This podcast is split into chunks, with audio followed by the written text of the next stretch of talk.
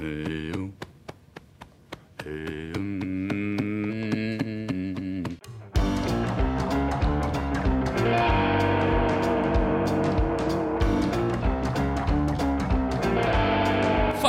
primos e primas, beleza? Aqui é o Thiago Negro e está começando mais o PrimoCast, o seu podcast semanal sobre empreendedorismo, livros, investimentos e um pouquinho do backstage aqui do Primo Rico. Hoje a gente vai falar de um assunto que interessa a muitos e muitos primos por aí. Independente da sua experiência e do cargo que você está procurando, existe uma dificuldade tremenda em enfrentar as temidas entrevistas de emprego, olha só. E é sempre assustador passar por aquele interrogatório com pessoas te avaliando, né? Avaliando desde o seu comportamento até o estilo da roupa que você tá usando. Mas fica tranquilo que no final desse programa você vai se sentir muito mais preparado para desbravar os processos seletivos de grandes empresas e seja qual empresa você quiser trabalhar. Tudo bem? Então o tema de hoje é como passar uma entrevista de emprego. Hoje estamos com convidados muito especiais, não só pessoas que estão muito acostumadas a fazer entrevistas de emprego, talvez não tanto quanto o Kaique, que não tá sentado aqui do meu lado, mas quem sabe chega e ele vai poder passar muita experiência do que não fazer numa, numa entrevista de emprego. Mas aqui do outro lado a gente tem pessoas que já contrataram, sei lá, talvez milhares de pessoas, né, que vão poder ajudar os primos por aí. Então, primeiro, pô, Piero, muito obrigado, seja muito bem-vindo novamente aqui. Obrigado, Tiagão. Prazer mais uma vez estar aqui com vocês. É um tema que está, está se discutindo muito. Assim, eu tenho observado que as empresas elas não estão mais só preocupadas com a questão técnica. Então, antigamente, você a pessoa mandava o currículo, aí você tinha lá uma vaga de administrativo, o cara formado em administração, contas a pagar, o cara tinha experiência em contas a pagar e por aí se desdobrava. Hoje, as empresas, as grandes empresas, elas estão muito mais preocupadas com o comportamento do candidato em si. E esse é o grande desafio. E aí, eu queria ouvir um pouco do, Ah, o, o do Piero, Walter. você viu que o Piero, ele, ele sempre quer fazer o meu papel aqui. Piero, me deixa pelo menos apresentar as pessoas, Pô. Desculpa, Tiagão. Porra, o Piero ele chega aqui, agora eu vou o Valdo e o Lucas. Porra, Piero. Tá louco, calma 20, aí. 20 anos de PrimoCast aí. né?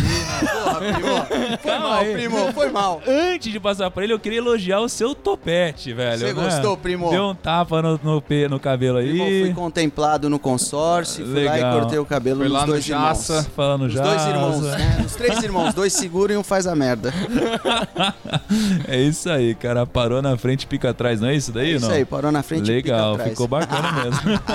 E Estamos com o Walter. Walter Longo, muito obrigado. Os primos te amaram. Os primos te amam, Walter. E esperamos frases de efeito hoje com muita profundidade. Um dos episódios mais ouvidos do PrimoCast aí. É, quanto- quantos downloads a gente teve até agora, hein? Mais de Pode 60 falar ou não? Mais de 60 mil. Mais 60 mil. E aliás, aproveitando aqui, hein? Ó, a gente tá com mais de 48 minutos escutados por pessoa, primos. Pelo amor de Deus, isso é maluquice, né? Os primos devem ficar o quê? Umas 4 horas no trânsito, é isso? Eu acho que sim, cara. São Pô. Paulo é foda. Ajuda muito os podcasts. Pô, velho. se muda, velho, e mora perto do trabalho, não é? 4 Não, horas não, não. Fica, dia. mora bem longe pra você ouvir mais podcasts. Pro Lucão bater a meta dele, né? É isso aí. Walter, obrigado, cara. Imagina, obrigado a vocês. E, no fundo, eh, esses 60 mil que estão, vamos dizer assim, fazendo download, nos ouvindo, na verdade estão participando de uma conversa entre amigos. Na verdade, o que você tem aqui não é um programa, um podcast, você tem uma comunidade de amigos que se reúnem periodicamente, liderados por você, e eu sou mais um desses amigos que estou cada vez mais, vamos dizer assim, entusiasmado com o crescimento, com o sucesso que você está fazendo. Parabéns, viu? O, o- cara é bom com as palavras, né, Lucão? Ele vai falando, você vai Fantástico. sorrindo, né? Fantástico. tal. Bom, eu, não, eu sou suspeito pra falar, né, Não, é, é- tem uma coisa que o Walter não sabia aqui. O Lucas, que tá aqui, ele é muito fã do Walter. Ele é muito fã seu, cara. é verdade. E- então você não tava aqui, ele ficava assim, puto, o Walter, o cara é muito foda. Nossa, que legal, vou gravar com ele. Ele ficava nervoso. Aí aqui ele dá uma segurada. tava- então agora você já sabe, Walter, você Tá tem um bom. fã. Mais um, né? Todos nós somos seu fã. Imagina, né? obrigado, querido. Obrigado Enfim, mesmo. e, e aí chegou agora o cara mais pontual de todos, mas já falou mal de você aqui, Kaique, não adianta. Primos, deixa eu me defender. A gente vai subir um vídeo super difícil hoje. Eu estava trilhando ele pra vocês ficarem maravilhados com Cynthia. E Lucão? Lucão, muito obrigado, você é o cara. É isso aí. E aí, primos e primas, hoje eu vou. é Não, que não. O pessoal não sabe da interna, né? Eu sei essa do cara. Tem não uma vem, não. interna. Não vem não. E aí, primos e primas, beleza? Hoje eu vou passar pra vocês toda a minha experiência de uma contratação que eu fiz em toda a minha vida. Ô, Kaique, vamos contar aí qual que é a pegadinha por trás do cara, porque a gente fala disso em vários episódios. Os primos precisam descobrir em algum momento. É, primos, desculpem, é segredo. A gente é... vai criar uma LP, os caras preenchem o e-mail. É verdade, saber. vocês querem saber é, o que é o cara no, no grupo interno aqui? Cara, você chegou atrasado, você não merece fazer a introdução, Kaique. Então vamos começar o podcast. Vamos começar, pelo amor de Deus. vamos começar aí que estamos demorando demais.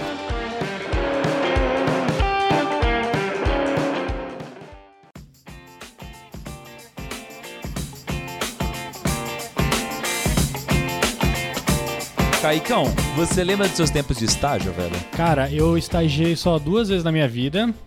Um, um primeiro, meu primeiro estágio foi, tipo, muito, muito bom, porque foi onde eu aprendi a editar.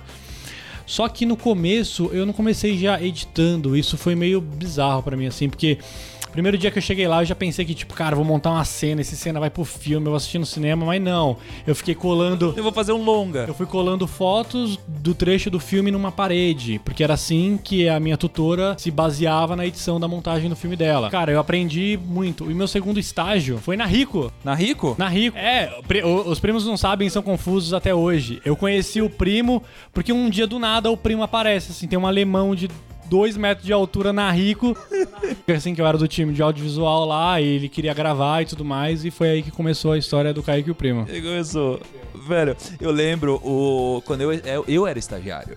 E tem uma história muito legal, porque eu acho que eu já contei pros filhos, mas eu era um estagiário, eu comecei na Hershey's. Eu, eu, eu descobri que eu gostava muito de chocolate lá. Na minha mesa tinha tipo um monte de barrinha de cookies and cream, assim. E eu ganhava várias em, sei lá, Natal, sei lá, quando a gente ia lançar. Eu, gente- eu participei do lançamento do ovo maltine. Eu comi 24 tipos diferentes de chocolate ovo maltine. Só que uma vez eu lembro que eu contei em casa, na minha gaveta, eu tinha mais de 130 barras de chocolate, velho. E não, e não tinha 130 quilos também com isso? Então, não tinha 130, mas eu estava rumo ao 130, sabe? Tipo, rumo ao bilhão. Era rumo ao 130, velho. O, o primo era tipo aquele gordinho lá do, da Fantástica Fábrica de Chocolate. Eu não era. Eu não era. Quando eu entrei. Quando eu saí, eu era, velho. Eu engordei 16 quilos em 6 meses, velho. Eu engordei 16 quilos em 6 meses. Mas. Mas valeu a pena. Valeu a pena porque depois eu perdi uma parte desses quilos. Só que mais importante, eu aprendi pra caramba. Eu acho que o estagiário, ele, ele tem que pensar ele tem que valorizar lugares que ele vai aprender. Porque tem muito aquilo de. Ah, o- o- eu lembro que na faculdade, quando eu era estagiário, é, eu não tinha o maior salário de estagiários, mas eu aprendia mais que todo mundo. Porque na empresa que eu trabalhava, eu tinha contato com quase todas as áreas. E eu tinha amigos que ganhavam mais do que eu como estágio e se vangloriaram disso. Só que, cara. Você não vai ficar mais rico porque você ganha 100 reais a mais ou 200 reais a mais. Agora, se você aprender mais e tiver mais conhecimento, você vai conseguir ganhar mais dinheiro lá na frente, né? Ah, eu, eu mesmo, eu aceitei o estágio da Rico, mas eu trabalhava antes numa produtora e eu ganhava mais que o dobro. Mais que o dobro, mas eu vi também uma oportunidade de crescer num mercado, tipo, novo. E eu falei, caralho, deve ser incrível. E por isso que eu fui. Cara, eu, eu fiz isso também. Eu era frila, só que eu cometi algumas cagadas assim básicas. Eu falei, cara, eu preciso muito trabalhar pelo aprendizado. Eu preciso aprender com, com quem sabe fazer as coisas, porque aí eu vou me desenvolver como profissional. Então eu, eu peguei, saí disso e fui estagiar. Então, foi interessante. E porque eu acho que tem um, tem um assunto que casa muito bem aqui, que é o seguinte: eu tava chegando ontem em casa, e aí é foda que quando eu abro a porta, o Tarantino fica maluco, pirado, né? O Tarantino já veio pulando, a K veio, e aí a K chegou com uma caixa, velho. A me mostrou uma caixa. Eu falei, nossa, que caixa é essa de presente bonita? E tinha uma caixa da Raizen. Uma caixa da Raizen, uma caixa bonitona branca, com. Não era um laço, sei lá o nome, um negócio roxo bonitão. Eu abri a caixa e tinham vários produtos da Raizen, né? A Raizen Não, não é ketchup, né? Não é ketchup, cara, não. A Raizen, ela é gigante, é uma empresa gigante. Então, por exemplo, tinha lá, veio na caixa que eu, que eu recebi, tinha uma coquinha. Sabe uma coquinha?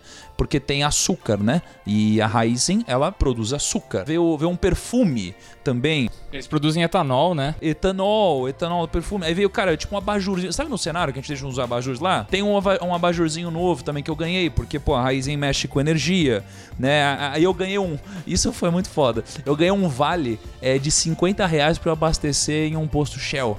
Porque eles também mexem com combustível. Então, assim, Infelizmente você não tem carro. só que eu não tenho carro, cara. Mas às vezes acontece de eu ter que alugar um carro pra viajar, não é mesmo? Então, Raizen, muito obrigado por isso. Só que a grande mensagem disso tudo, Kaique, é o seguinte: tá rolando agora, Kaique, a abertura de um, de um negócio muito legal deles, que eles me avisaram e, e a gente precisa passar isso pros primos. Ó, primos, vocês que estão ouvindo aí, e vocês estão no período de estágio, fazem faculdade, fica ligado no que eu vou falar. Eles estão abrindo agora o programa de estágio Talentos Raiz em 2019, na mesma energia que você. O por que, que vocês precisam ouvir sobre o que a gente tá falando agora e compartilhar isso agora? Porque as inscrições desse programa de estágio só vão até o dia 15 do 4, tá? 15 do 4 de 2019. Então não sei em que ano, às vezes 2023 você tá ouvindo isso.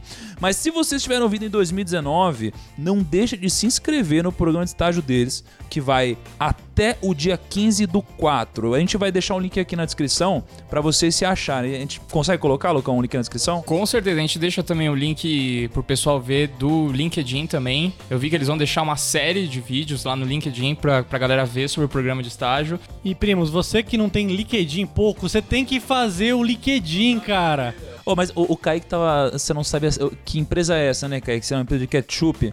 É, eu, eu quero até que você soletre pra mim, porque eu não sei nem escrever o nome dessa empresa. Pô, Kaique, Raizen, não tem erro, é R-A-I-Z-E-N. Mas se liga, o, ela é a quinta empresa com maior faturamento no Brasil, cara. Ouviu, primos? Você que tava com a ideia na cabeça de vir pro primo, não vai pro primo, vai pra raiz, hein, gente? Quinta, quinto maior faturamento, velho. Ô, putz, é que eu não tô mais no período de estágio, hein, mano. Senão, ó. Vai pra raiz, em ganhar dinheiro, pô. Não, mas, cara, ela é muito grande, assim. Ela é a segunda maior distribuidora de gasolina do Brasil também. E qual que é o site aí pros primos entrarem, pra eles procurarem? O site é www.raizen, R-A-I-Z-E-N.com.br barra talentos www.raizen.com.br barra talentos Você decorou, Kaique, ou não? Eu decorei. www.raizen.com.br barra talentos. Muito bom, então, meus queridos primos que estão buscando estágio. Então é só entrar no site aí que se o Kaique decorou, vocês também decoraram aí. Link na descrição.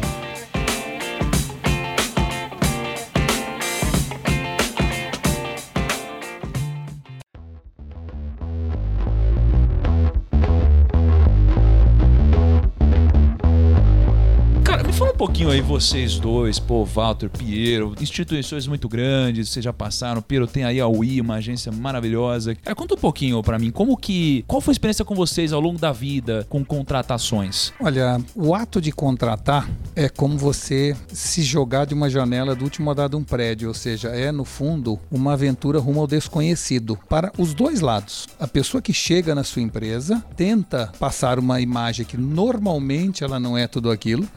Você tenta vender uma empresa que também não é tudo aquilo para ela, né? E quando os dois se abraçam, se jogam do vigésimo andar e esperam que lá embaixo exista um colchão. A verdade é que, no fundo, cada dia que passa, mais eu fico certo de que, por mais que a gente se esmere em tentar definir quais as características de alguém que eu quero para minha empresa ou qual o tipo de empresa que eu quero para minha vida, a gente normalmente tem uma alta dose de risco nesse casamento. Né?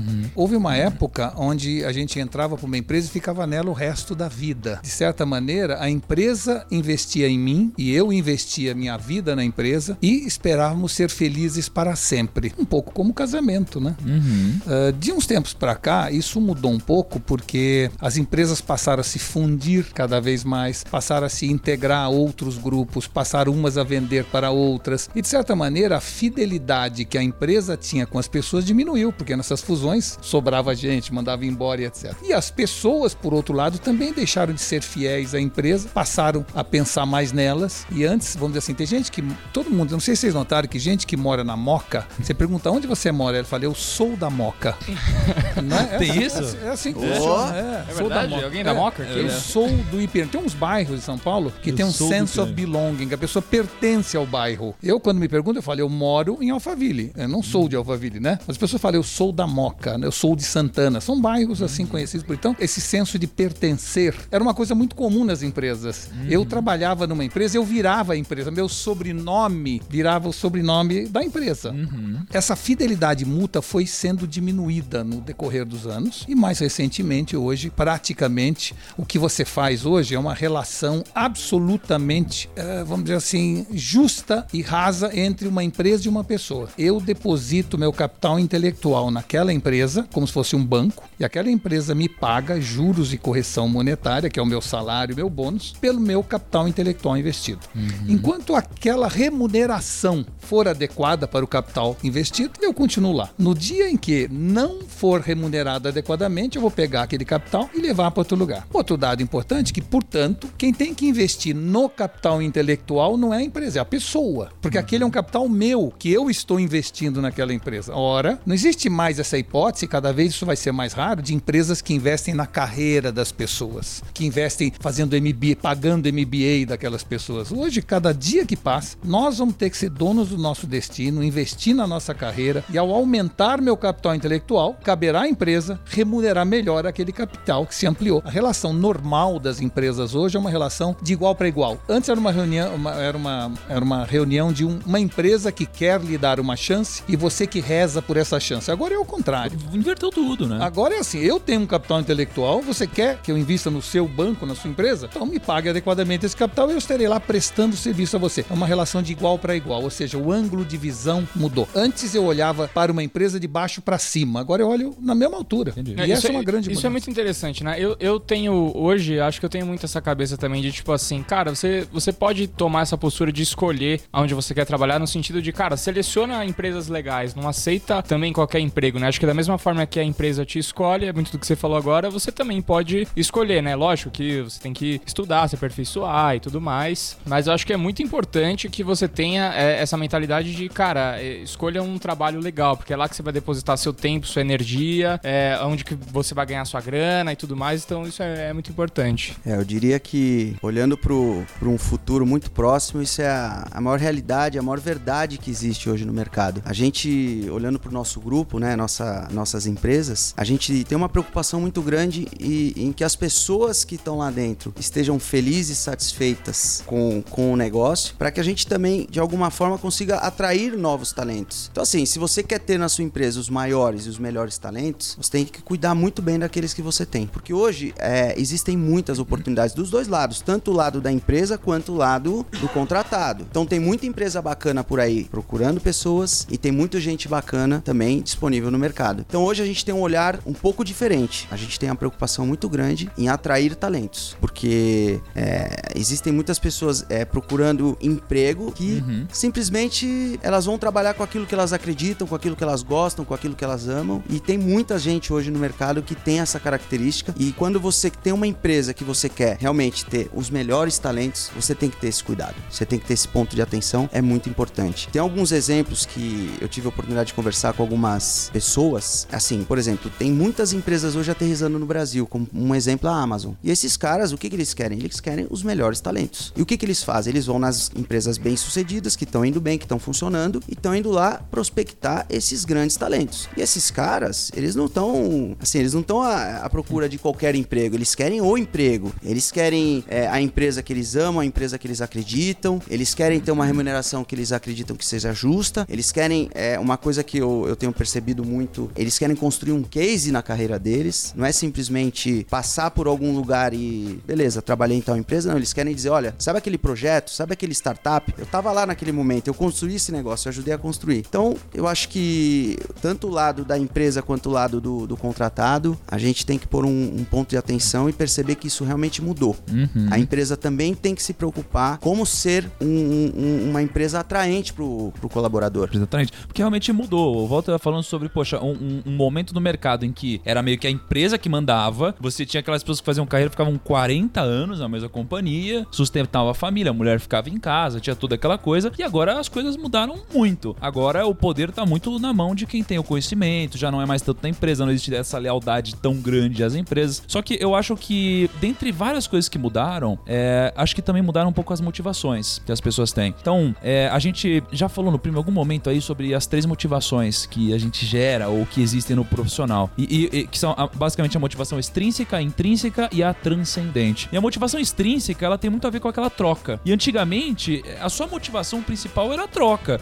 Então você chegava numa empresa e, putz, pelo amor de Deus, deixa eu trabalhar aí, e a empresa fornecer alguns benefícios, salários, tinha uma troca. Só que hoje, é, as pessoas elas querem trabalhar em empresas que trabalhem as outras motivações dos profissionais também. Elas querem se sentir parte de alguma coisa, elas querem sentir que elas estão realizando algo maior do que elas, elas querem sentir que elas estão se desenvolvendo. Então hoje a empresa precisa trabalhar com todos esses lados também. Não é pega uma fábrica, eu vou te pagar tanto por hora e acabou. É assim, por que, que a gente tá aqui? Por que, que a gente faz? Qual a diferença que a gente faz do mundo? Tem que gerar um bem-estar para as pessoas, tem que gerar essa, esse senso de coletivo dentro do negócio. Isso mudou pra caramba. Só que eu queria perguntar para vocês o seguinte: pô, vocês falam de ah, empresa boa, tem que ter bons talentos, bons talentos querem empresas boas e tal, mas, cara, numa entrevista de emprego, você tá, você tá lá entrevistando um grande talento. O, o, como que você identifica? Como que você sabe que esse cara é um grande talento? O que é um grande talento? O que, que esse cara tem que falar para convencer vocês a trazer esse cara para dentro da empresa? Eu acho que tem várias. Ou esse cara ou essa moça, né? Tem, Enfim. tem várias etapas. Primeiro é. Eu falo muito. Eu tento de alguma forma trazer para dentro da minha, da minha empresa, do nosso grupo, pessoas que se encaixem com aquele perfil do que o nosso cliente está buscando. Então, por exemplo, é, no nosso mercado de publicidade, o Walter é testemunha disso, existe um, um, um lado muito forte que os caras ficam o tempo todo falando em concorrência, licitação, tal, tal, tal. Licitação é um caso à parte, mas concorrência hoje, o que, que acontece? Eu já recebi vários contatos de, de empresas que elas querem conversar com você, elas não querem falar de questões técnicas, porque elas já te conhecem, elas já te avaliaram, já entraram no seu site, já conversaram com seus clientes, tal, tal, tal. Tem um ponto aí, gente, que vai mudar, na minha visão, o jeito de se fazer as coisas. Tem um negócio chamado empatia. Hoje, a gente tem feito muitos processos internos de clientes querendo contratar a agência por empatia. Então, acho que o primeiro passo que a gente tem que ter com aquele cara ou com aquela pessoa que a gente vai entrevistar é ter uma empatia. O primeiro, o D0 é isso, é você entrar na sala para ter um bate-papo e falar, pô, realmente essa pessoa ela tem essa, ela tem energia, ela tem um, uma coisa que é o que a gente tá buscando aqui dentro hoje, tá? Acho que é o primeiro passo. Segundo passo, partir para as questões técnicas. O que, que eu tô buscando? Qual a vaga que eu tô buscando? Isso tudo feito, você vai partir para uma questão agora que, que tem acontecido muito, eu tenho muitos amigos dentro dessas grandes empresas como Uber, é, Amazon, etc. O que, que eles têm feito? Eles dão um trabalho, eles dão um job para a pessoa fazer em casa. Então, olha, eu vou te dar aqui um, um, um briefing e você vai fazer um trabalho e em três dias você vai mandar por e-mail, nós vamos analisar como você performou, vamos te dar uma nota e feito isso nós vamos passar por uma próxima etapa. Ó, interessante isso daí, porque de- dessa forma você consegue analisar o que realmente o cara consegue fazer, né? Não ficar Exatamente. preso no currículo dele, Isso. tudo que ele estudou e tal, não ficar preso na parte só acadêmica. Isso é Exato. bem legal. Eu, eu- eu já fiz esse teste prático, mas eu não sei se com os candidatos que eu fiz eles perceberam o que eu queria. Eu não queria o trabalho feito. Porque, tipo, eu faço edição, então eu mandei um áudio ruim, uma imagem ruim, tudo ruim, e eu falei pra ele resolver o problema. E eu não queria o vídeo editado, eu queria o projeto, porque eu queria saber como ele resolveu o problema. Isso. Não era interessante, É tipo, o isso. trabalho feito. Porque o Isso. trabalho feito, eu quero saber qual que foi o jeito mais fácil que ele achou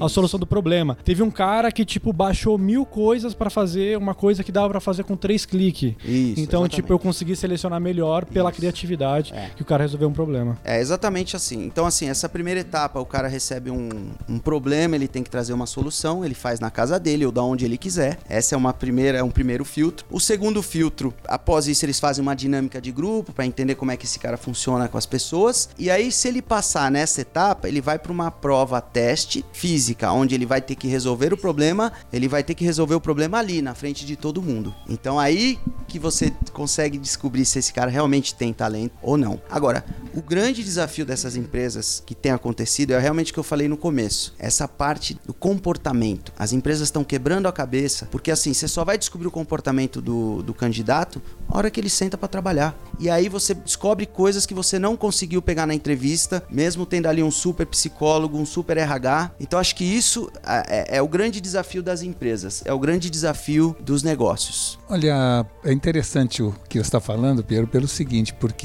muitas das empresas na qual eu fui trabalhar, depois da entrevista que fizeram comigo, e a pessoa perguntou tudo para mim, etc. Depois que ele terminou, eu falei assim: ah, muito bem, respondi as perguntas, eu respondi. Então agora eu quero fazer uma entrevista com você, porque é, é, trata-se de uma relação de dois entes que pretendem trabalhar juntos, portanto. Só que eu não quero falar com você, eu quero falar com o guarda da porta, eu quero falar com a recepcionista, eu quero falar com o gerente de finanças, eu quero entender a cultura da empresa. Se eu vou depositar meu capital intelectual aqui, eu quero conhecer esse, essa empresa. E quando eu digo capital intelectual e quando eu digo que em retorno a gente espera remuneração pelo capital, o que você falou é muito importante. Não é uma remuneração apenas financeira. O ambiente de trabalho é uma forma de remuneração. O propósito da empresa é outra forma de remuneração. Eu provavelmente investiria meu dinheiro numa empresa na qual eu me identifico mais do que em outra, mesmo que a outra pagasse mais. Hum. Então, remuneração é no sentido mais amplo, não é apenas no assunto argentário de dinheiro e remuneração financeira, entendeu?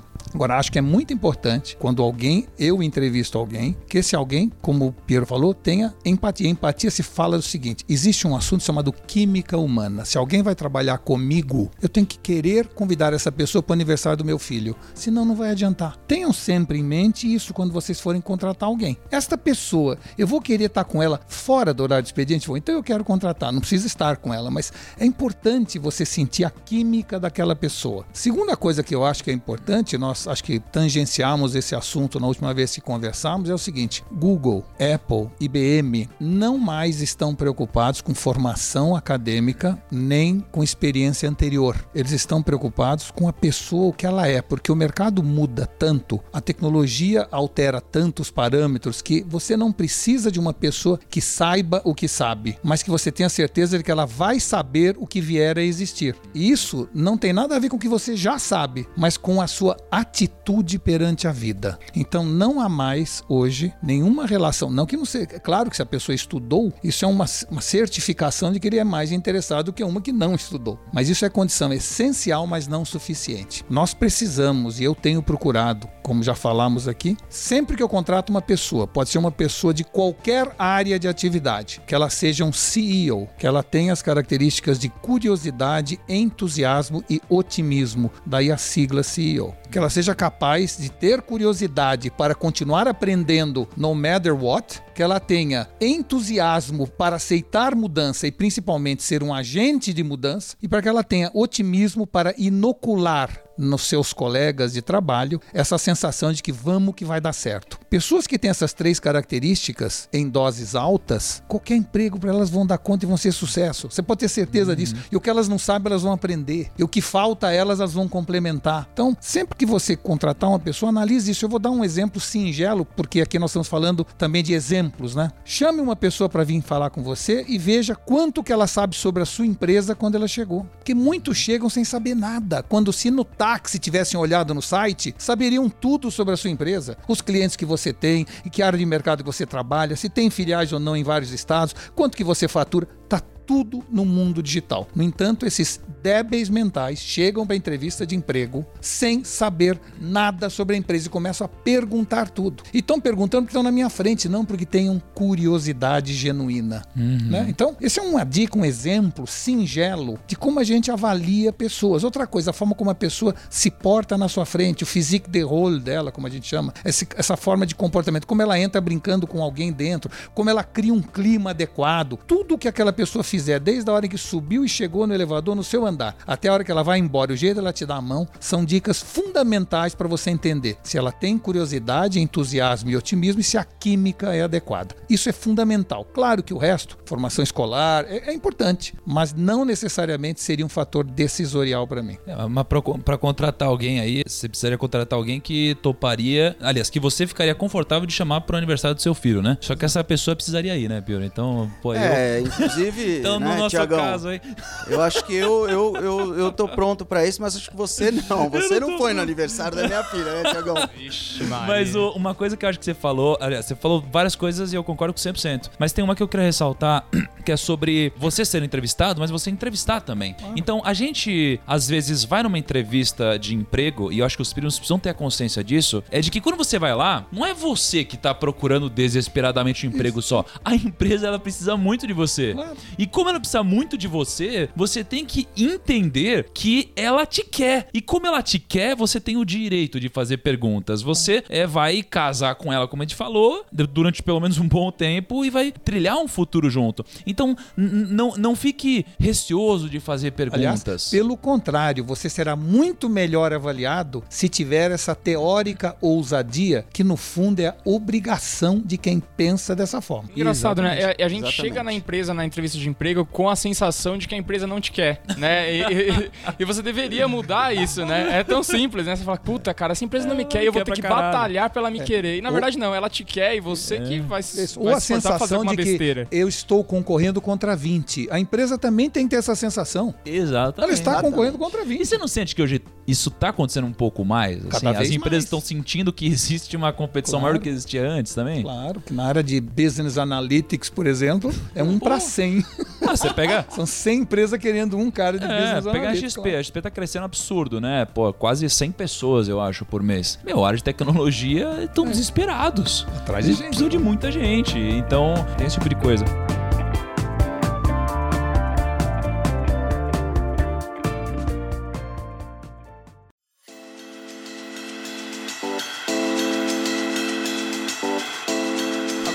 Uma coisa que sempre me deixou muito puto quando eu tava entrevistando, é, e, e eu tive uma fase da minha vida. Aliás, deixa eu contar uma coisa que acho que não sei se os primos sabiam, não sei se vocês sabiam também, mas eu, eu fui headhunter no mercado financeiro. Eu fui headhunter no, no grupo Michael Page e foi assim que eu entrei no mercado, né? Então eu recrutava gente, basicamente meu trabalho era tirar a gente do Itaú e colocar no Santander. Era isso que eu fazia. E então eu aprendi muito sobre como entrevistar, o que que o entrevistado analisa do outro lado. Tem a, tem a entrevista e tem as dinâmicas de grupo. Então eu aprendi o que que a gente gostaria de, o que que a gente precisaria avaliar.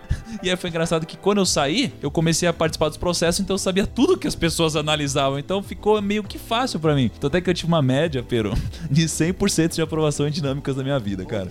Eu participei de mais de 20 aí. Então, porque são pequenas técnicas e eu queria passar algumas dessas técnicas pros primos. Só que antes de falar de algumas técnicas, eu queria falar do que não fazer uma entrevista. Porque tem uma época que todo dia eu falava com a minha equipe, eu falava, meu, todo dia que eu quero chegar 8 horas da manhã, precisa ter alguém pra eu entrevistar. Eu nem, às vezes, não precisava de uma pessoa, mas eu queria estar antenado, queria sacar o que tava acontecendo. Às vezes, uma pessoa muito gênio e eu queria ter na minha equipe, então todo dia eu entrevistava. E eu ficava puto. Quando eu entrevistar alguém, essa pessoa, ela era meio mortona, sabe? Você vai entrevistar a pessoa, tá tipo, ah, meu nome é não sei o que lá, meu nome é. Meu nome é Kaique. É, eu tô. Não, é, eu faço isso, eu fiz aquilo. Fala, cara, você tá numa empresa, meu, você precisa, sei lá, toma um banho gelado, faz igual os malucos lá que, que a gente conhece, toma um monte de banho gelado, o cara chega animado pra entrevista, precisa É demonstrar banho de energia. contraste. Banho de contraste. Porra, tem que chegar banho de contraste, porra. Se você não chegar chegando, metade da sensação positiva vai embora. Tem que chegar chegando. Entusiasmo que você Exato, falou. entusiasmo. Não Sem é? entusiasmo não tem esperança. Exatamente. Exatamente. E eu acho que um dos grandes erros também que os primos. Os primos não, os primos não vão cometer esse erro. Mas que as pessoas cometem é não saber contar a própria história, né? Assim, isso, é, isso é básico, cara. Precisa ser Isso- igual o Piero, um puta contador de história Eu, bom, putz, velho. Você fala assim, me conta a sua história, eu começo a. O faz, vem- você chora, É, te tem- abraça. Tem que aprender a vender o seu melhor produto, você mesmo. Eu acho que como, É. como nós aqui, empreendedores, que fomos construindo o nosso negócio do zero, a gente fala que a gente, o caminho se faz caminhando. Às vezes, quando a gente precisa contar a nossa história, a gente fica, fica um pouco também perdido, porque a gente foi fazendo. Talvez Uhum. a gente não, não tinha aquele business plan bonito, todo desenhado. Talvez a gente não, não imaginava que a gente fosse é, tá onde a gente está. Então, acho que diante disso, às vezes a, a gente tem uma certa é, dificuldade de contar uma história. E voltando àquele assunto que você falou do entusiasmo, a gente tem que tomar um pouco de cuidado com o entusiasmo versus o vendedor que não é entregador. Muitas vezes eu, eu, eu, eu geralmente eu gosto de participar da primeira entrevista e da última. Então eu analiso muito essa questão do perfil, do estilo da pessoa, como é que ela se comporta, como é que ela se, como é que ela se sente diante dos desafios. E eu digo pra vocês que é muito interessante no nosso caso, pessoas que, que são muito vendedoras na entrevista, no dia a dia elas não conseguem entregar tudo aquilo que elas vendem. Então tem que tomar um pouco de cuidado, porque você vender em excesso e, no- e entregar de uma forma diferente, isso acaba com, com você no dia a dia. Então acho que tem que ter essa É, dose de há- entusiasmo. Há sim muito de psicopata fazendo entrevista por aí. Exatamente. Pessoas que tentam demonstrar o que não são. Aí vai da sua experiência, você que tem muita experiência, de notar isso à primeira vista. Pô, eu Ninguém- ouvi do Walter que eu tenho muita experiência. Não, Pô, não, mas- Acaba aqui, vamos, vamos embora. Tô... Pô, Não, ma- mas, mas faz muito sentido, porque você chega pra estar. deixa o cara tá falando, Ah, Kaique. desculpa. Não, não, fala, Kaique. Porra, meu. Não, faz, faz muito sentido. Você vai, você, eu, eu, há um ano atrás, entrevistei um monte de moleque de 14 e. Desculpa, a de, 14, de Kaique? Que que 17 você a 18 foi anos. fazer, Porra, bicho, cara. que, que é isso, Kaique? De 17 a 18 anos. Caramba. E muitos deles você Só sentia pela, pela voz que o cara não sabia fazer o que tava falando. Ele falava que sabia animar e você mandava alguma coisa e ele não sabia. Era tipo alguma coisa que ele baixou na internet e fez. Então, tipo, falar que você sabe fazer alguma coisa e chegar na hora H não faz, cara, Complicado. te queima instantaneamente. Mas olha, eu tenho uma frase que eu falo o seguinte: você sabe ou você sabe mesmo? Eu Ou sempre sabe, faço sabe. essa pergunta. Porque o cara senta na minha frente e fala: eu faço, eu faço, eu faço. Eu falo: ó, você sabe ou você sabe mesmo? Olha, é, é- é muito sutil e, e o nosso receio quando fazemos uma conversa como essa é passar uma falsa impressão para os primos, né? Mas é assim, nós que somos publicitários, nossa tarefa é transformar storytelling em story selling. Isso é o que nós fazemos o tempo inteiro, tá certo? A gente entende uma história e transforma essa história numa história vendedora. É o que faz a propaganda. Uma entrevista de emprego tem muito disso. Ou seja, nós vamos ter que, quando chegar na frente de alguém, que contar nossa história, mas contar de um jeito que vá ao encontro e não de encontro aos anseios daquela pessoa que está me entrevistando. Isso não significa overpromise, não significa ser um psicopata e inventar que você é uma coisa quando você é outra. Significa ser verdadeiro, mas transformar um storytelling verdadeiro num storytelling real. E aí vai de como você conta essa história, tá certo? Então, você tem que estudar profundamente aquela pessoa. E olha, há pouco tempo atrás, a gente chegava numa entrevista de emprego, não sabia, sabia pouco sobre a empresa e pouco sobre a pessoa. Hoje, 10 minutos de olhar no seu celular, você sabe tudo sobre aquela pessoa e tudo sobre aquela empresa. E é em cima desse conhecimento que hoje é possível e que antes do mundo digital não era, que você pode construir sua história de uma forma engajadora, envolvente, vendedora, sem não, no entanto, e esse é um cuidado muito grande, inventar coisa que você não sabe. A gente brinca muito que fazer comunicação é como atirar em um pato em pleno voo. Você tem que mirar onde o pato vai estar e não onde ele está, porque senão você não acerta, você erra o alvo. De certa maneira, quando você quer vender alguma coisa, a mesma coisa. Você tem que mostrar não o que você sabe, mas o que você tem certeza que você é capaz de saber. É isso que faz de você uma pessoa diferente dos outros. O, o, o, o, o Walter, ele não sabe, ele sabe, sabe mesmo. né? Esse Sabe sabe, mesmo. mesmo. E se a resposta é minha, fala, se você sabe mesmo, eu falo assim, não, mas eu garanto que eu vou saber. É isso. É. É, isso. Muito bom. Mas acho que o erro do Kaique aqui foi de contratar crianças de 14 anos. Ele, ele é um pedófilo trabalhista. Oi, Kaique. O Kaique tá sem microfone, não deixa ele falar. Não! Daqui a pouco eu vou falar qual foi meu maior erro mesmo em contratação. Cuidado, Kaique. Cara, agora tem, um- Vamos tem uma coisa que é engraçada, né? A gente fala assim, pô, é, na maioria das vezes quando a gente vai passar por uma entrevista, a gente fica muito nervoso, certo? Aham. Eu tive uma experiência na minha vida que eu fiquei muito nervoso porque eu tinha que entrevistar uma pessoa que naquele momento ela era assim intocável pra mim. Então, como eu isso aconteceu comigo em 2004, a gente já tinha a nossa agência, era uma agência infinitamente menor e a gente precisava dar um salto no nosso mercado e a gente tinha que mudar a nossa percepção criativa. E naquele momento eu falava, bom, como é que eu vou fazer isso? Aí fui no mercado, olhar, olhei e falei pro pessoal, e aí, quem que vocês acham que é o criativo do momento aí? Ah, o fulano. Eu falei, então, marca com o fulano. Aí, beleza, né? Aí você. É igual você receber aquele cliente, né? Que você quer seduzir, que você quer conquistar. Aí eu organizei melhor a sala, arrumei tudo.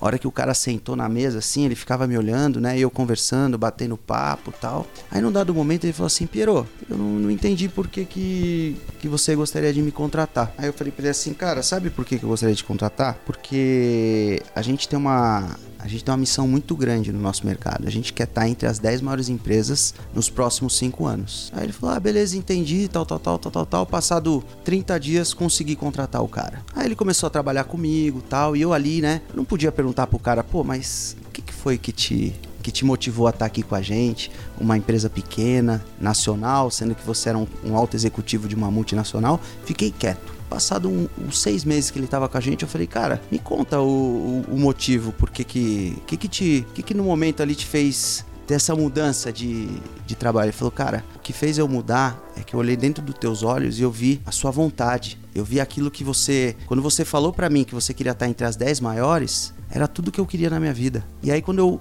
ouvi isso de você, eu falei, cara, eu acho que eu tô no lugar certo na hora certa. Então acho que isso sim é um entusiasmo. Essa é a forma que você tem que tem que se vender, né? Então acho que do nosso lado aqui que tá entrevistando também, a gente fica nervoso, a gente fica tenso. Fica tenso, né? É verdade, cara. Agora, eu acho que tem, tem uma coisa também que quando a gente tá do outro lado entrevistando, a gente não quer ouvir, Não, na verdade, eu, eu acho que não é o que a gente não quer ver. Tem coisa que a gente quer ouvir. E o que a gente quer é um profissional que nos traz soluções, né? E que não nos traga só problemas. Então, é, um, um cara que tá do outro lado sendo entrevistado e essa pessoa se interessa pelo problema que a gente quer resolver, é um profissional muito mais desejado por nós. Eu tô entrevistando uma pessoa na minha frente e essa pessoa me pergunta assim: Mas Thiago, me fala uma coisa, qual que é o problema que vocês, que vocês têm hoje que vocês gostariam que eu te ajudasse a resolver? Cara, essa pessoa me conquista quando ela fala isso, porque o- os líderes, os gestores, quem tem equipes, eles querem gente que traga solução. Porque a gente, a gente já tem tanta gente que traz problema que, pô, essas pessoas, esses profissionais, eles são diferenciados. Então, quando o candidato demonstra que ele quer nos ajudar, ele já ganha muitos pontos, vocês não acham? É verdade. E a gente tem um dilema assim que, que é fundamental para quem tá, tá no dia a dia, quem é empreendedor, quem quer ter sucesso. A gente fala que a gente quer contratar pessoas boas que tenham capacidade de contratar pessoas melhores ainda. Então acho que esse é o, o- o- o legado que a gente tem que deixar dentro de uma, de uma empresa. Eu ouvi o que você falou de maneira atenta e confesso que tenho uma dúvida. E é uma dúvida mesmo, não é um jeito político de dizer que você está errado, não é uma dúvida, é uma dúvida de verdade. Eu acho que uma organização daqui para frente, para ter sucesso num mundo tão grande de mudanças constantes, precisa de gente para resolver problema e gente para criar problema.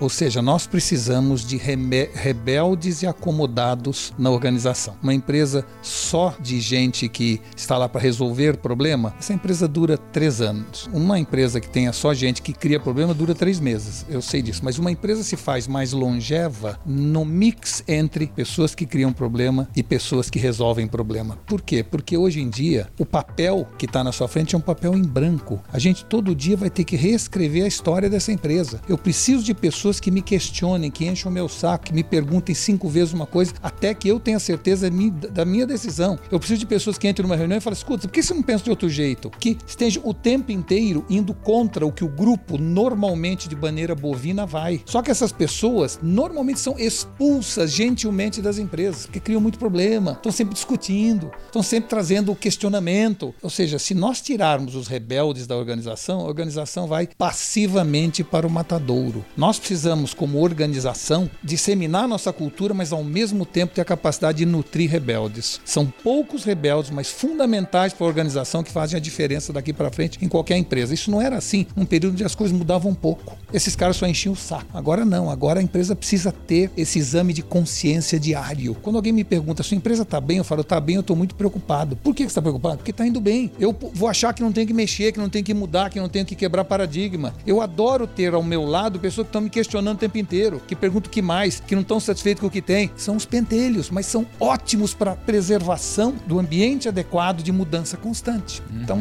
isso é algo que eu estou falando com você, realmente uma dúvida assim, qual é o coeficiente de rebeldes e de acomodados que a gente tem? Porque hoje existem três tipos de funcionário. Tem o funcionário que deixa acontecer, tem o funcionário que faz acontecer e tem o funcionário que pergunta o que, que aconteceu. E esse último tá cheio, bom, tá? Eu preciso de gente que realmente me incomode. Pelo menos gente que ao meu lado esteja o tempo inteiro questionando minhas decisões. Eu acho fazendo que- com que eu reveja paradigmas, tá? As empresas que crescem mesmo e que e são duradouras, elas precisam de um mix desses É isso, profissionais de um mesmo. exato. Só que ninguém é contratado para trazer problema. Essas pessoas elas acabam causando problemas como um meio para atingir um propósito ou uma solução que a empresa está buscando, que às vezes pode ser um crescimento mais acelerado e escalável.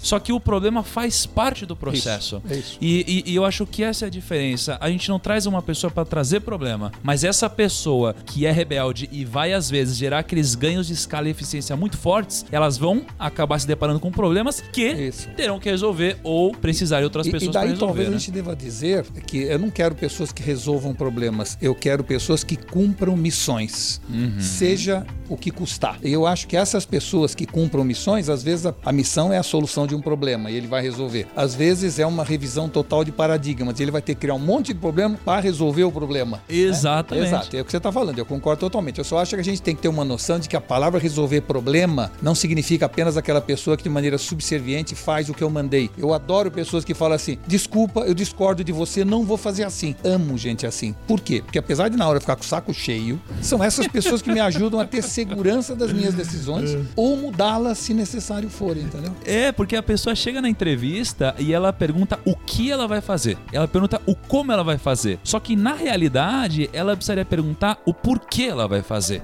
Isso é juntar tudo que a gente tá falando aqui para você atingir o propósito do negócio. Olha, tem, né? Novamente, três tipos de pessoas que perguntam como, as que perguntam por quê e as que perguntam por que não. E essa último grupo é que são os rebeldes. Eu Por acho que que perguntar o porquê já é um enorme avanço, mas a pergunta que eu espero sempre é por que não? Por que não? Eu acho, eu acho que é interessante também, é, muito até do que a gente faz né, na, na parte de publicidade aqui do Primo, quando a gente visita alguma empresa, a gente sabe o que, que é a empresa, mas a gente procura saber realmente como a empresa se vê, né? O que, que você. Qual é a missão que vocês, que vocês cumprem. E eu acho que é legal é, o, o- o entrevistado fazer isso também. Legal, eu conheço vocês, a empresa tal, eu conheço o Primo Rico, legal, sou fã, mas e aí, qual que é o propósito de vocês? É ouvir do cara, né? O que, que é que eles. Qual que é a missão que eles cumprem? Porque assim você você vai saber se você tá alinhado, né? a- Aquilo que a empresa quer atingir, né? Então eu acho isso fundamental também, acho muito importante. É verdade.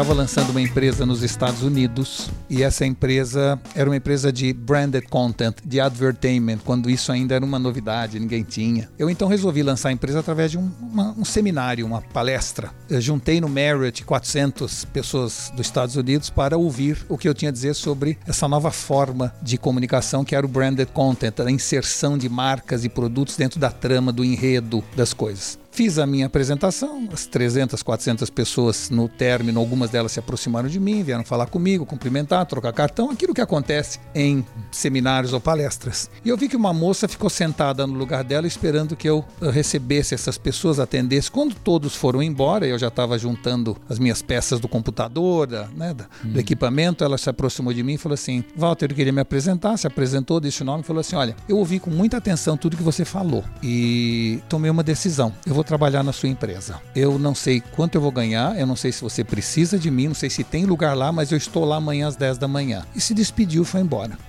Meu Deus, eu chamava a polícia. Cuidado, hein?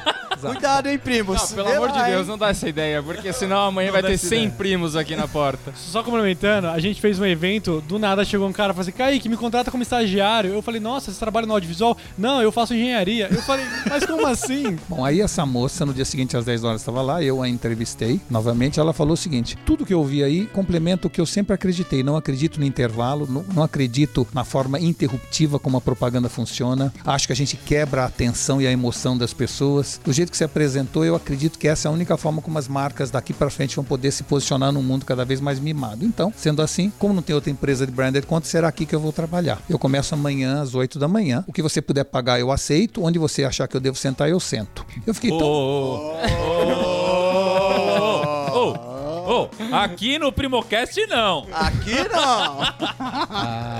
No dia seguinte ela chegou, eu arranjei um lugar para a pessoa sentar, porque veio tão impressionado com a decisão dessa pessoa, Entusiasmo. o entusiasmo dela, que no dia seguinte ela chegou e falou assim: quem você quer como cliente nessa nova empresa? Eu falei: olha, tem clientes que precisam já ter uma certa maturidade, o Whirlpool é uma, Coca-Cola é outra. Eu falei: então tá bom, vou trazer aqui o diretor de marketing da Coca-Cola para você. Aí eu vi que ela mandou um e-mail pro diretor de marketing da Coca-Cola de lá, dizendo assim: meu nome é tal, eu trabalho na primeira e única empresa de branded content dos Estados Unidos, gostaria muito de fazer uma apresentação, ah, eu sugiro marcar quarta ou quinta-feira da semana que vem que eu vou até Atlanta. Não veio resposta. Dois dias depois ela mandou um outro e-mail para ele falando assim: como você ainda não me respondeu, talvez esteja muito ocupado, mas você não pode deixar como uma marca pioneira que é do mundo, né, na área do, da- do marketing, de, de conhecer o que de mais moderno existe em técnicas de persuasão e de comunicação. Por isso, insisto que eu gostaria de marcar quarta ou quinta-feira da semana que vem com você. Eu vou passar por Atlanta e vou lhe visitar. Não veio a resposta. Mas só mais um ou dois dias, eu estava entrando na empresa, ela estava com uma amiga dela enchendo uma caixa de um metro cúbico de pipoca. Aí eu, o que você está fazendo? Eu falei, não, não, deixa comigo, deixa comigo. Ela pegou essa caixa de um metro cúbico de pipoca, mandou para Atlanta, pro diretor de marketing da Coca-Cola e falou: olha quanta pipoca eu já fiz esperando a Coca-Cola.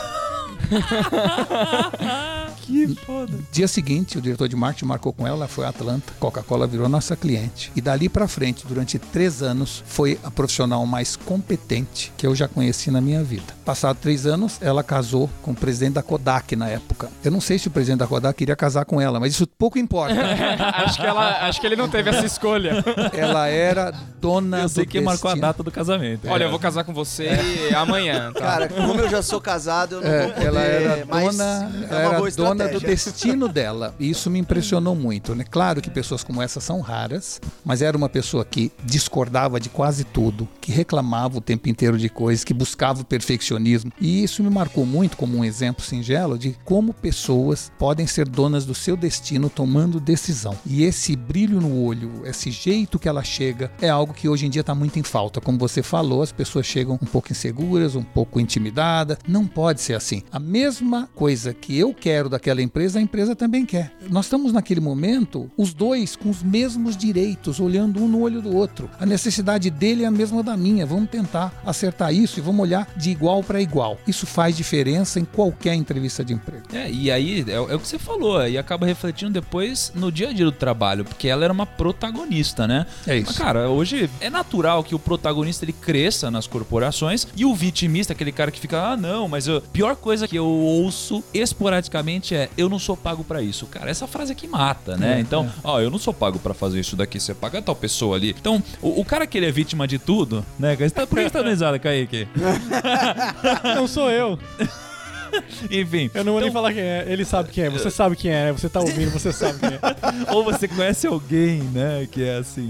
Enfim, então assim, desde a atitude da pessoa na entrevista de emprego até o que acontece depois e o resultado que ela vai colher tem a ver com esses, essas duas possibilidades. Ou você é um protagonista de tudo que acontece, do seu destino, igual essa moça, ou você é um vitimista. Mas, cara, será que o, o cara que tá lá pra fazer entrevista numa empresa, ele não quer trabalhar naquela empresa? Ele tá lá porque. Obrigação. É, foi a única empresa que apareceu no radar dele, foi a única vaga que ele conseguiu arrumar pra fazer uma entrevista. Então eu acho que muito disso desse cara que vai fazer entrevista tá tudo xoxo e mole, porque, cara, ele não quer trabalhar naquela empresa, ele só precisa pagar as contas dele. Eu acho que por isso tem muito dessa da visão. Então, mas, do- se, mas se você precisa pagar suas contas, você vai ter que se municiar de uma dose de otimismo, curiosidade, entusiasmo, porque senão você não vai conseguir aquele emprego. Ou seja, no fundo, você pode entender o emprego ou a função profissional como atividade fim ou como atividade meio. Ou você quer trabalhar porque quer trabalhar naquela empresa, etc. ou você quer simplesmente achar um jeito de pagar as contas. Tá bom, em ambos os casos, você vai ter que conseguir aquele emprego. E o que nós estamos discutindo aqui é como é que a gente consegue, consegue aquele emprego? emprego. Mesmo que o seu objetivo final não seja o emprego, a profissão, o plano de carreira, você vai ter que se imbuir desse espírito, senão você não vai conseguir seu emprego. Porque quem vai levar esse emprego é quem tem curiosidade, entusiasmo e otimismo. O que que um profissional numa entrevista de emprego, imagina que tá você entrevistando alguém agora, todos vocês aqui.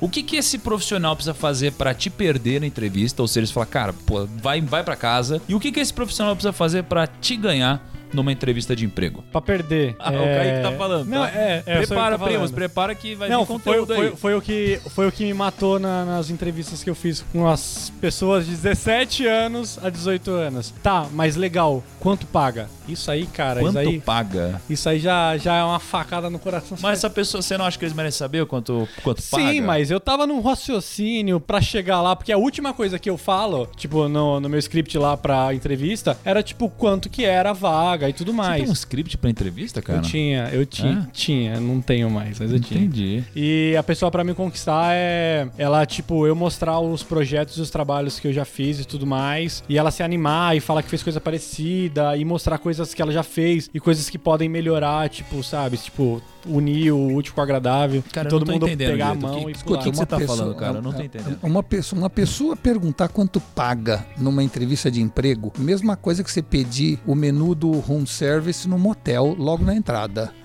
Ou seja, não faz nenhum sentido. Quer dizer, um cara desse é um débil mental, né? Ou seja, na verdade, você tem que entrar na conversa primeiro da- dos objetivos, da intenção, do propósito. O quanto paga é decorrência disso, né? Então, uma pessoa que pergunta isso realmente não está preparada.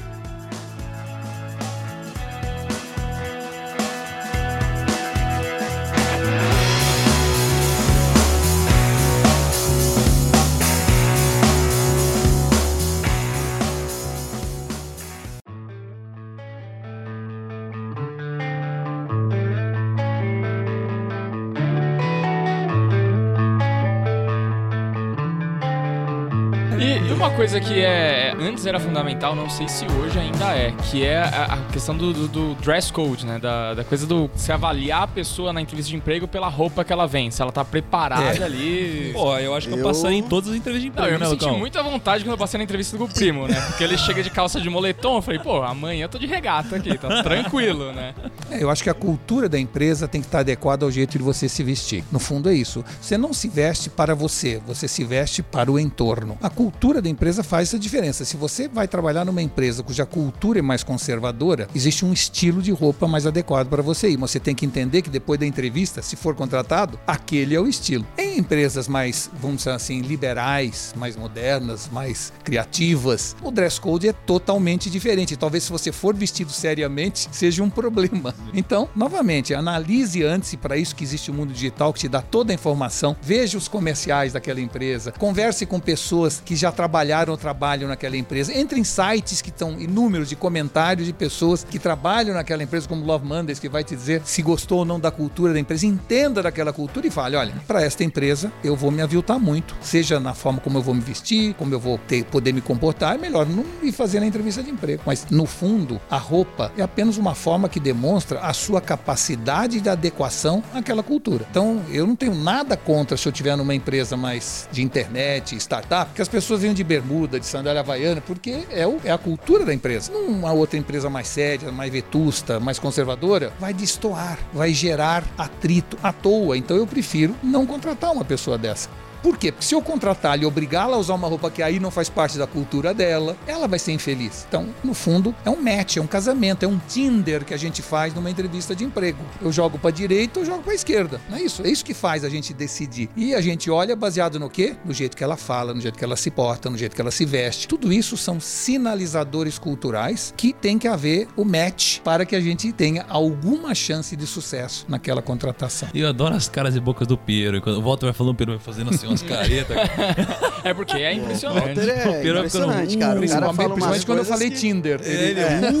uh, não, não, não, Tinder não, né, Piero? Ah, Pelo não. amor de Deus. Par perfeito, né? Ô, ô Piero, ô Piero, cara, o que que uma pessoa ela precisa fazer pra te perder numa entrevista e o que que ela precisa fazer pra te ganhar? Cara, eu acho que a pessoa, pra me ganhar, ela tem que, tem que ter um alto índice de entusiasmo, Uhum. ela tem que conhecer a empresa, ela tem que. as características básicas, né? E muitas vezes é o que o Walter disse anteriormente: as pessoas vão pra entrevista, não conhecem o negócio, não conhecem a empresa, não sabem o que, que a empresa tá buscando, qual que é a missão, visão e valor. Eu acho que esse é o primeiro passo, né, pra pessoa já me perder ali. E eu acho que pra me ganhar é, é, é o inverso. É ter um- Exatamente o oposto. é exatamente o oposto. E Mas, mas eu acho importante, sabe, Deus, a gente tem que olhar no olho. Isso é uma coisa que eu não sei o que aconteceu com as gerações atuais. Eles não olham no olho, eles falam sempre olhando assim. Não sei se tanto se acostumaram a ficar olhando o celular que ficam olhando para baixo, né? Você tá Não, falando com a pessoa, tem tá estudo. olhando para baixo. Tem um estudo que tem um é, mais envolvido o músculo aqui Isso, atrás, é o isso, pescoço.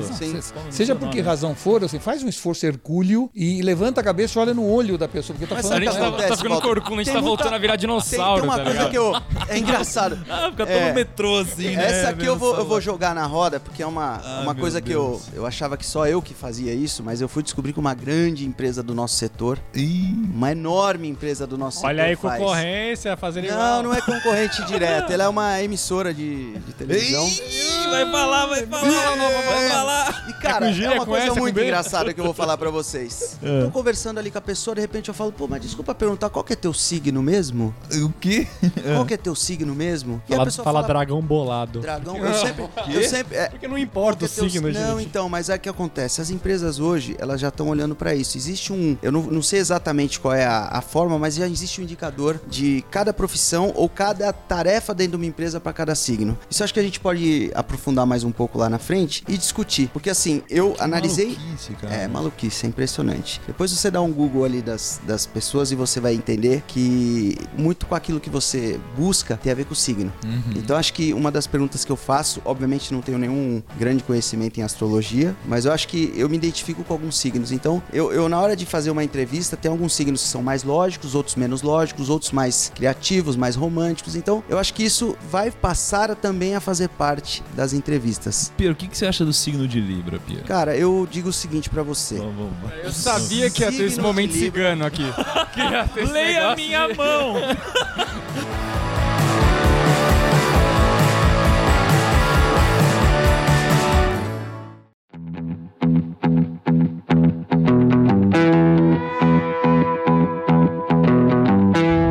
mão! aliás, pessoal, o Piro, o seu Instagram, como faz pra te achar, cara? Piero I, W-E. E me segue. Pieroi, né? Arroba Pieroi. É, arroba. Pode me Arroba seguir. Pieroi. W-E. W-E, de nós. E agora ele tá postando conteúdo, que eu Ele tô tá de olho postando lá, Ele tá conteúdo. postando, cara. Ele tá postando conteúdo. É. Muito bom, muito Não, bom. porque o Piero, primo, se você chegou nesse episódio agora, eu conheço o Piero já há alguns anos e, e eu admiro muito como empreendedor. Então, cara, se quiser ter mais insights de empreendedorismo, cara, inspiração, conhecimento, conteúdo, cara, segue o Piero, arroba Pierui. E Walter, pô, já eu te sigo lá. Você sabe que o Walter não me segue no Instagram, cara? Ah, Pode um negócio desse? Meu Deus. Porra, meu, que ah, sacanagem. eu também queria que o Ah, Walter me seguisse. Porra. Ó, eu também, Não, não, eu- é eu- caro não, esse não, calma, calma. O Walter de seguir é muito caro, eu, eu cara. também mandei mensagem e marquei É, no eles stories nobam, e né? nada, e nada. Eles nem nobam um a gente. gente. É, não, nem, nem um soquinho, Nem um- sabe? nem um tipo, soquinho. um smile, né? Você sabe que é interessante, né? Eu uso muito pouco o Instagram. Claro que eu tô no Instagram, mas uso muito pouco. Eu sou muito mais adepto do LinkedIn. Eu acho que, vamos dizer assim, o Instagram é um pouco. é, aliás, posso dizer a você o seguinte: todas as pessoas têm três tipos de curiosidade, todos nós, né? Tem a curiosidade diversiva, a curiosidade empática e a curiosidade epistêmica. A curiosidade diversiva é aquela genérica, que você quer saber tudo sobre tudo. Se vai chover hoje, quem ganhou o Big Brother, como foi o jogo do Corinthians, né? É, o que, que o Bolsonaro falou de bobagem. Você, você fica querendo saber um pouco de tudo de maneira genérica e superficial. Depois você tem um segundo tipo de curiosidade, que é a curiosidade é, empática, que é sobre pessoas. Eu quero saber quem casou com quem, quem comeu quem, quem foi promovido, quem foi demitido. E depois tem um terceiro tipo de curiosidade, que é a curiosidade epistêmica. que Eu quero saber por que as coisas são assim, por que, que aquilo aconteceu, qual é o fato que levou aquele resultado. Ou seja, que é uma, é uma curiosidade mais profunda, mais estratégica. Né? E pessoas têm diferentes níveis de percentuais de interesse na curiosidade empática, diversiva e epistêmica.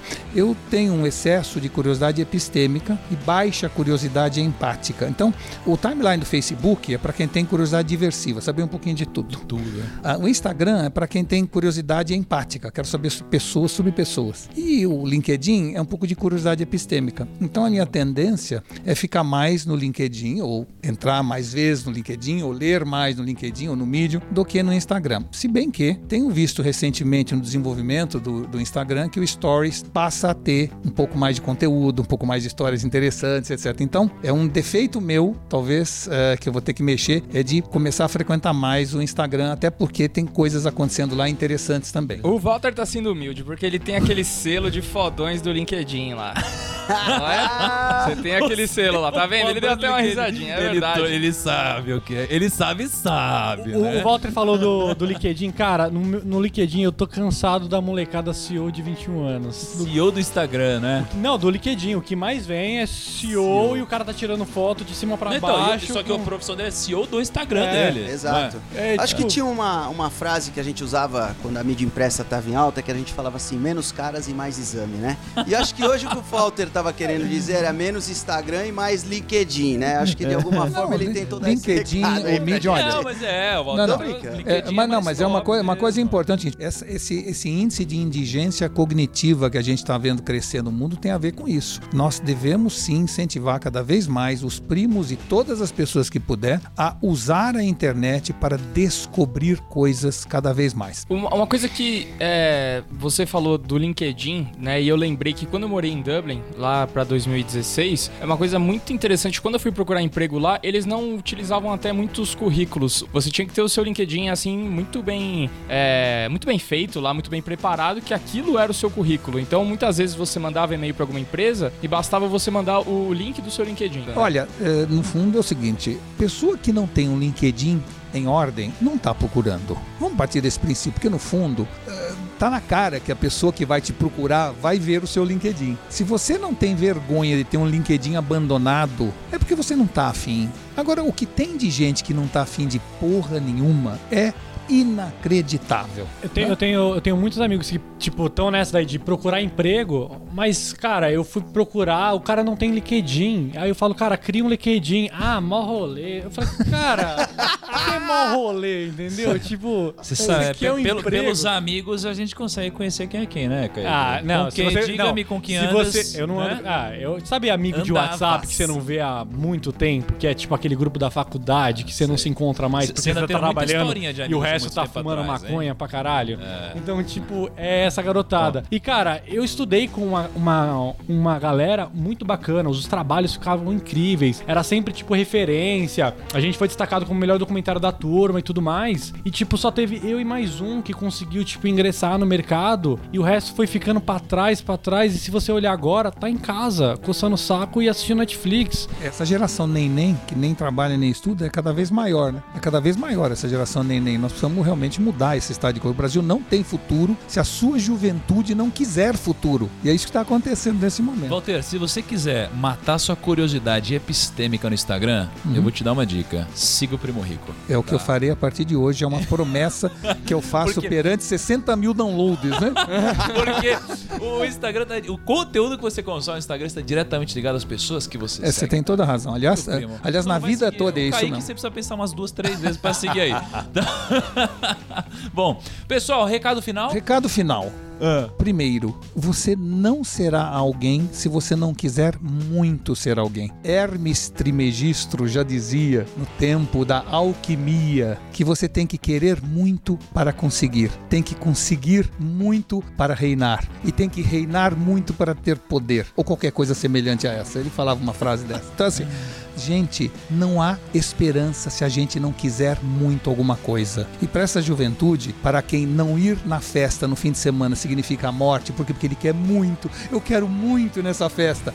Se ele puder usar essa mesma vontade para fazer carreira, ter um plano de vida, e veja, eu não estou dizendo carreira no sentido antigo da palavra. Ele acabou de falar um negócio que é verdade. Não fale de plano de carreira para os milênios, porque eles não querem saber o que vem amanhã. Eles gostam de imprevisibilidade, eles gostam de sempre algo novo. Tá tudo bem, mas mesmo dentro de algo novo, tem que querer muito. Só a força de vontade é que leva as pessoas para frente. Você está fazendo o exercício de levantar às 5 da manhã. Por que isso? Para demonstrar, entre outras coisas, a importância do querer fazer algo e da força de vontade para conseguir. Não há esperança sem a força de vontade. Essa é a mensagem que eu quero deixar para todo mundo.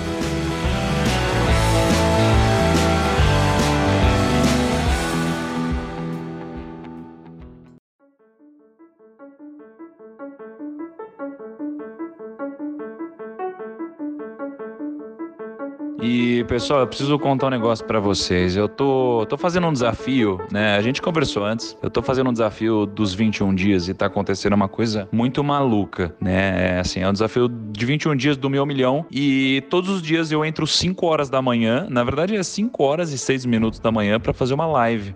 Eu sempre faço um conteúdo é, que transforme a galera, que ajude eles a, a ter mais conhecimento, a desenvolver várias áreas da vida e principalmente desenvolver o lado financeiro deles, desde o mindset até o conhecimento técnico. Só que eu fui muito surpreendido pelos primos, porque, cara, a gente bateu 40 mil pessoas ao vivo simultâneas, 5 horas da manhã. E todos os dias eu abro pro pessoal fazer pergunta, né? Todos os dias eu abro e respondo algumas perguntas dos primos no Instagram. Aliás, se você não me segue no Instagram, aí me siga no Instagram. E lá acontece uma coisa maluca, assim. Eu começo a responder um monte de pergunta e um terço das perguntas que eu recebo, hoje eu recebo entre 5 mil e 15 mil perguntas por dia, são sobre meu curso, né? Meu curso do meu milhão, que tava com as inscrições fechadas. A ideia era não abrir agora. Mas os primos pediram tanto, tanto, tanto que eu resolvi abrir mais uma turma pro meu curso. Eu consigo atender essa turma, consigo cuidar deles, né? Todo mundo que faz parte do meu treinamento faz parte de um grupo fechado, então eu me comunico direto com eles, ajudo eles a investir melhor, ah, tiro as dúvidas deles diretamente num grupo, né? Como se fosse uma mentoria coletiva. Por que, que eu tô falando tudo isso? Porque eu não sei quando você aí, primo que tá nos primo prima que está nos ouvindo agora no podcast, está me ouvindo, mas eu queria te dizer que terça-feira, é terça-feira, dia 2, dia 2 de abril. Então, no dia 2, 5 e 40 da manhã, eu vou abrir as inscrições é, para uma nova turma do meu curso. Essa turma se esgota rapidamente, então geralmente eu fecho em um dia ou menos. Então, eu queria que você, se tiver interesse em fazer parte dessa turma, que você vá agora no meu Instagram e clique ali no link da minha descrição ou arrasta para cima nos stories para você ah, comprar ah, o, o meu treinamento, se fizer sentido para você. Você. E ah, e dessa vez existem algumas diferenças, porque eu tô dando alguns bônus muito legais. É, eu falo melhor nos stories lá, se você quiser dar uma olhadinha. Mas além desse treinamento, você vai ganhar acesso a esse grupo exclusivo, esse grupo exclusivo em que a gente vai interagir diretamente. É, eu vou fazer um evento presencial no dia 13 de julho, um evento presencial. Ano passado foram mil pessoas. Nesse ano aqui a gente deve ter alguma coisa em torno de 3 mil pessoas, tá? Então vai ser um dia inteiro em São Paulo. Se você não for de São Paulo, não se preocupa, que você vai poder assistir também digitalmente. Então é um dia inteiro sem custo adicional para você. E além disso, eu também vou te disponibilizar de bônus o, um curso que eu vendi alguns anos atrás por dois mil reais quase, que é o Código da Riqueza. Né? Eu viajei o mundo falando com bilionários, vencedores de prêmio Nobel, pessoas muito bem sucedidas, é, depois que eu atingi a minha liberdade financeira. E eu formulei um curso muito legal, muito interessante, muito bonito e muito transformador também. Fora isso, tem um monte de bônus lá, tem uma cacetada de coisa, tem planilhas, tem 20 planilhas que eu utilizo, tem conteúdo extra, porra, sei lá. Vai no meu Instagram, as inscrições abrem terça-feira, 5h40 da manhã e elas devem fechar rapidamente, tá bom? Então corre lá, primos!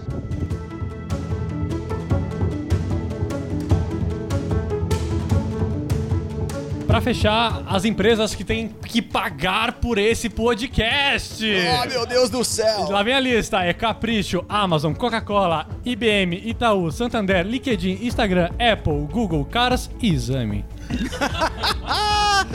Primos, muito obrigado. Espero você no nosso próximo episódio de segunda-feira e tchau!